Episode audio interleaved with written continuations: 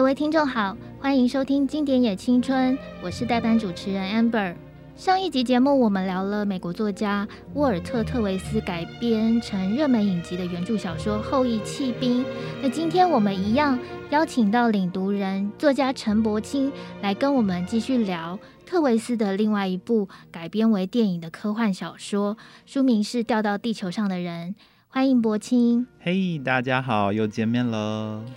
呃，上一集我们也有聊到哦，特维斯他的作品常常反映他的人生。那我们提到他小时候就从很繁华的旧金山全家移居到了肯塔基。那掉到地球上的人这部小说的开头哦，也是一个神秘的呃男人掉到了肯塔基。我们来请柏青来跟我们介绍一下，这是一个什么样的故事？嗯哦，这故事它是早年就是特维斯写的知名小说，嗯、然后我觉得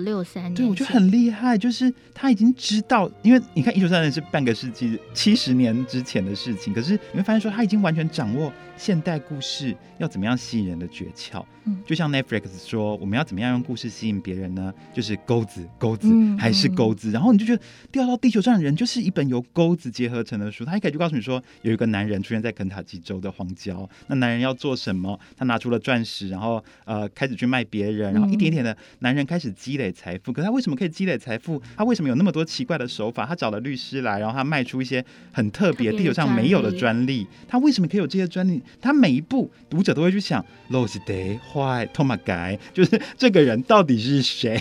对，他为什么能够这么厉害？然后一步一步的，慢慢的，最后你会发现啊，原来他不是地球上的人，嗯，他是一个外星人。那这时候作者又开始问。所以他要什么？结果贯穿了后面，就是每个角色知道他是外星人角色，或是猜测他是外星人角色，FBI 什么，全都来看他到底要什么，他要想对这个地球要做什么，他自己个人要什么，然后一步步到最后，慢慢揭开这个答案。就算你已经隐隐的猜到，以我们现在以未来人的眼光，你已经猜到，可是在你依然会被他重击到，就他每个细节环节，他都抓到读者的心里，他就像在跟你下棋一样。你会想，天哪，我中了！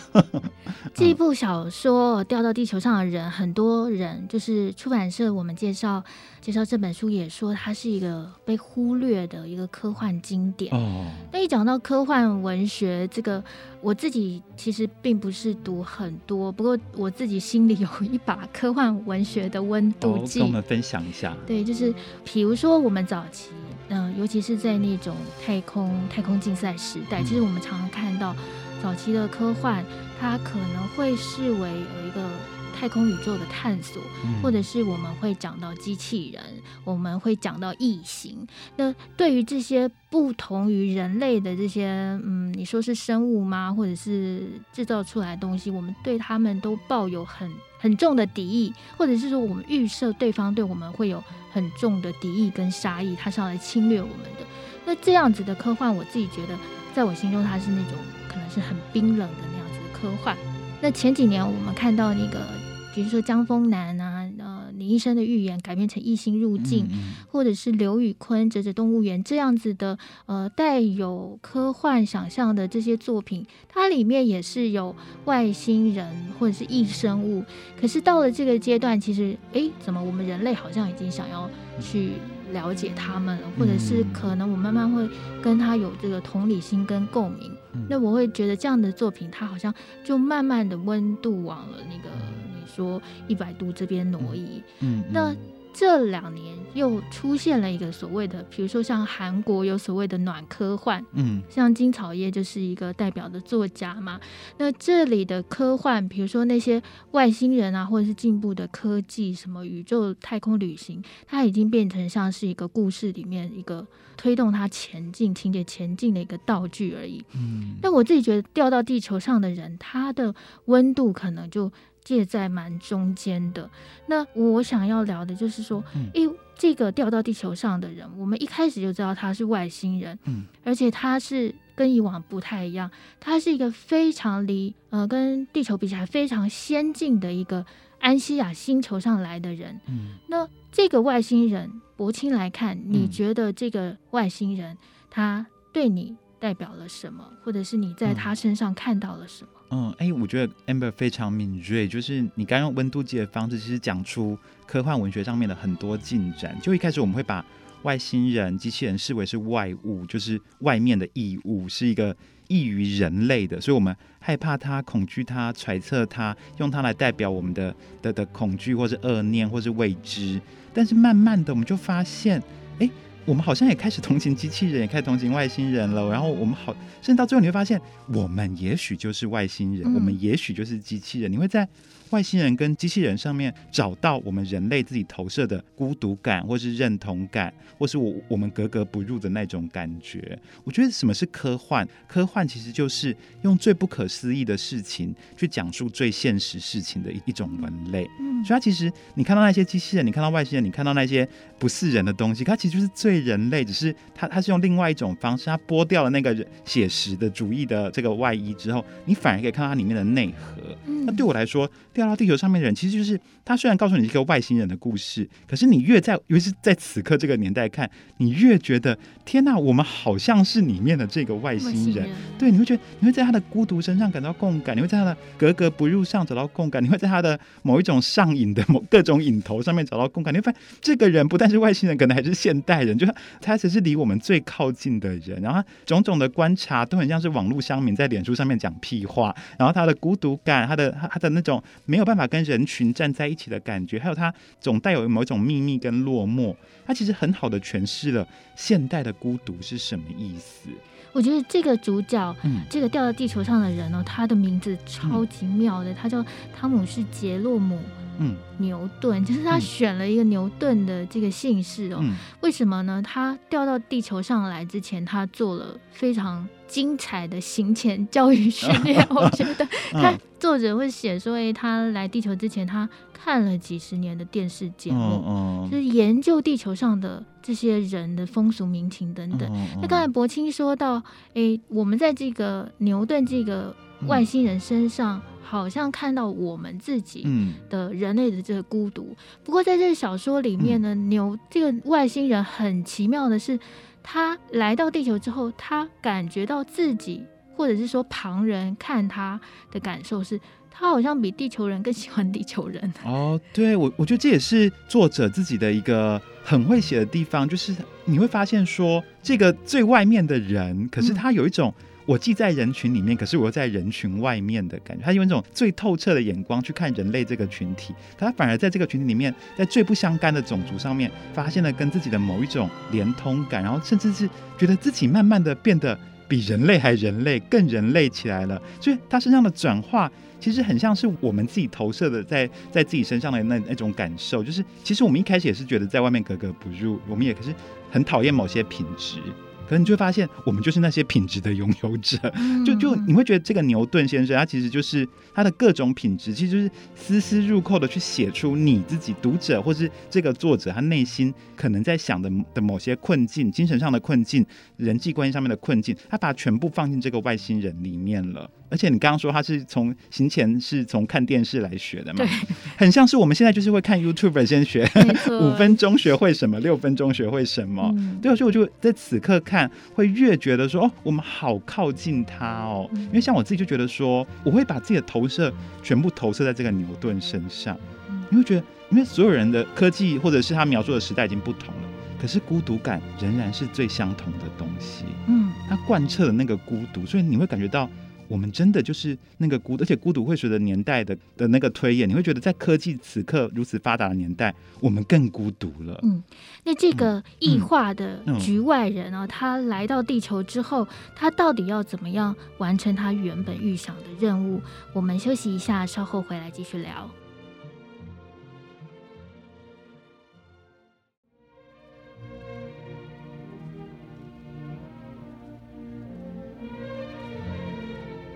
欢迎回到经典也青春，我是代班主持人 Amber。今天的领读人是作家陈柏青。我们今天要聊的书是美国作家沃尔特·特维斯的小说《掉到地球上的人》。上半段我们有简介一下这个故事里面的这个外星人是怎么样从一个叫安西亚的星球落到地球上，那他做了哪些事情，以及他为什么身为一个外星人却变得好像越来越像地球人呢？那接下来其实我们也要来聊一聊。这个科幻小说里面，或者是说地球社会里面，以及这本书里面，呃，我们在阅读的时候可能会感受到的一件事情，也就是人类的残酷哦。嗯，就是从这么多的科幻故事里面。我们可以看到人类去对待这些非我族类，比如说外星人啊、嗯、超能力呀、啊，或者是以前比如说对待某些病人啊，嗯、或者是有瘾头的这个人，其实都是还蛮残酷的。我们请不清也来聊聊。嗯嗯，哎、欸，那我想问一下 Amber，你觉得小说里面最让你感到恐怖的是什么桥段？我觉得最恐怖的就是跟眼睛有关哦，对，感同身受。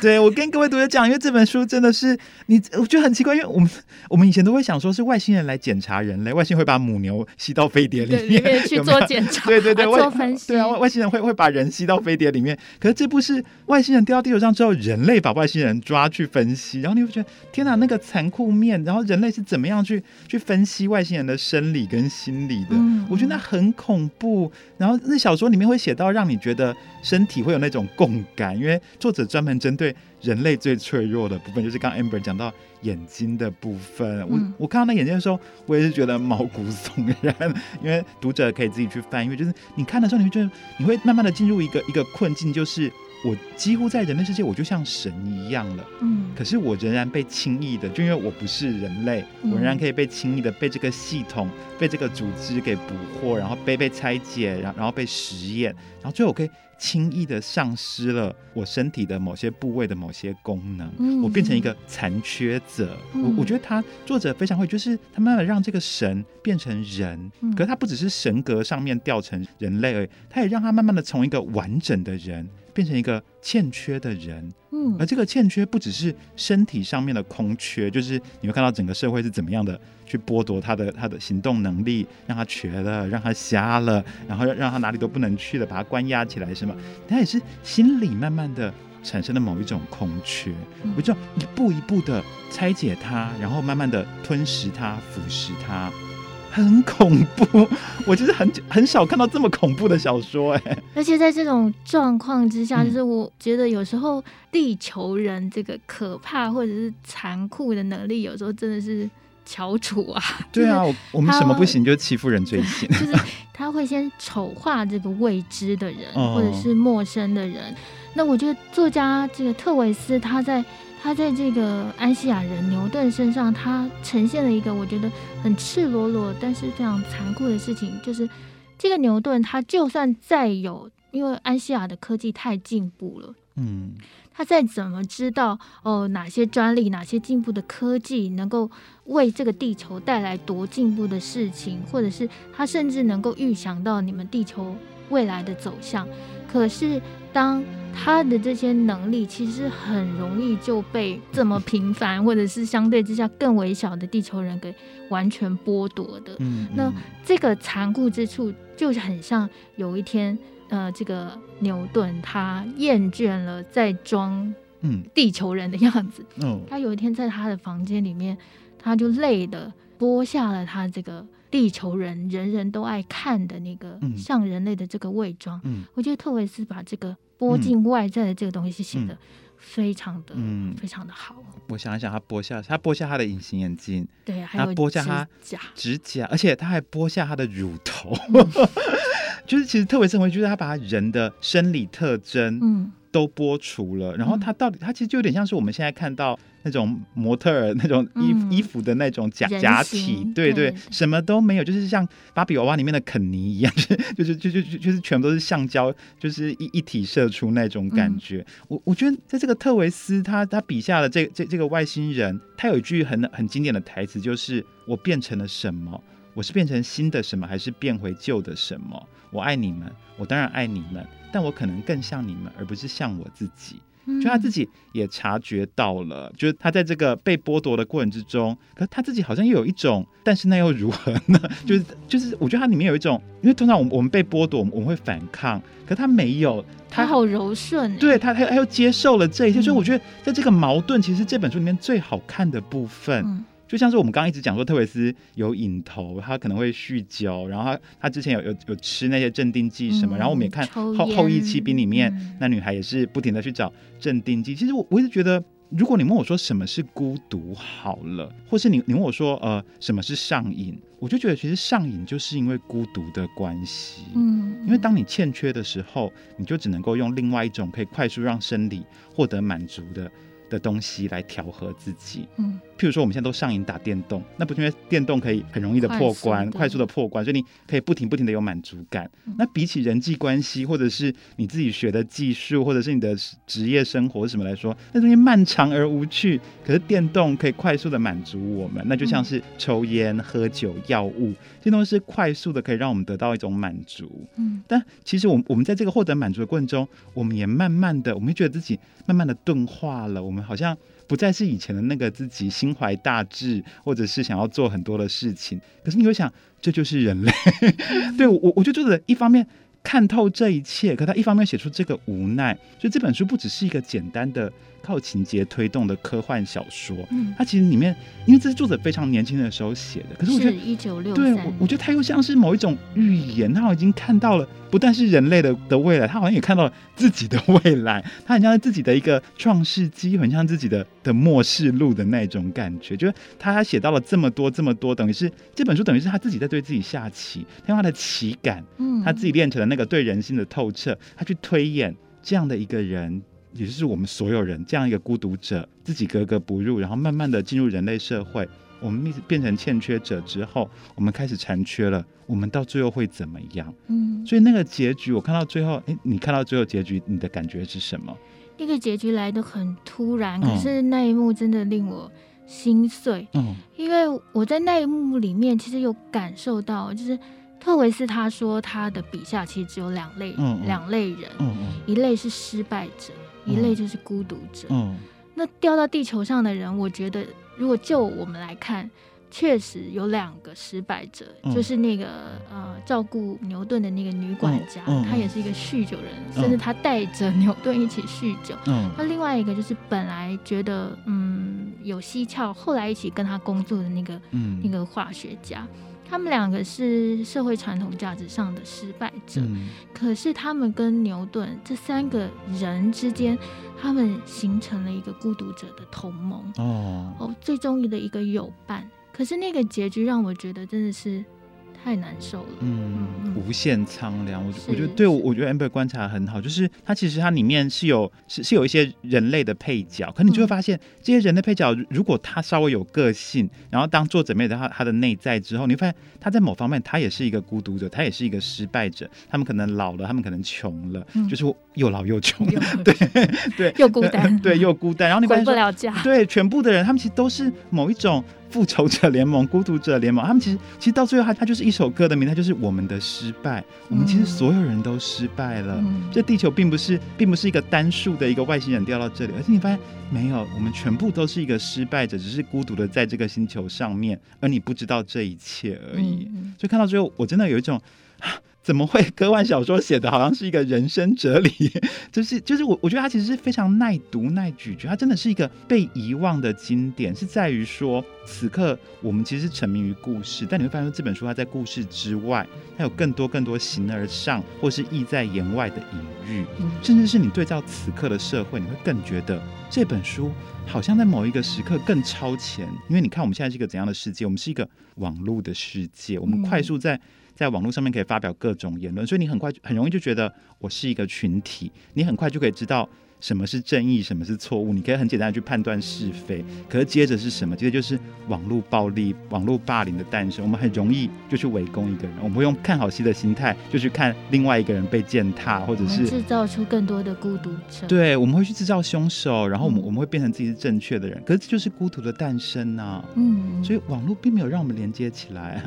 嗯，在这本呃讲述孤独的小说里面哦，我觉得还有很多呃孤独怎么样去呃破除的一些细节，我觉得、嗯、呃值得大家仔细的去看。今天非常谢谢作家陈伯清为我们领读，那我们下次见。谢谢大家。本节目由 IC 之音与瑞木读墨电子书联合制播，经典也青春与您分享跨越时空的智慧想念。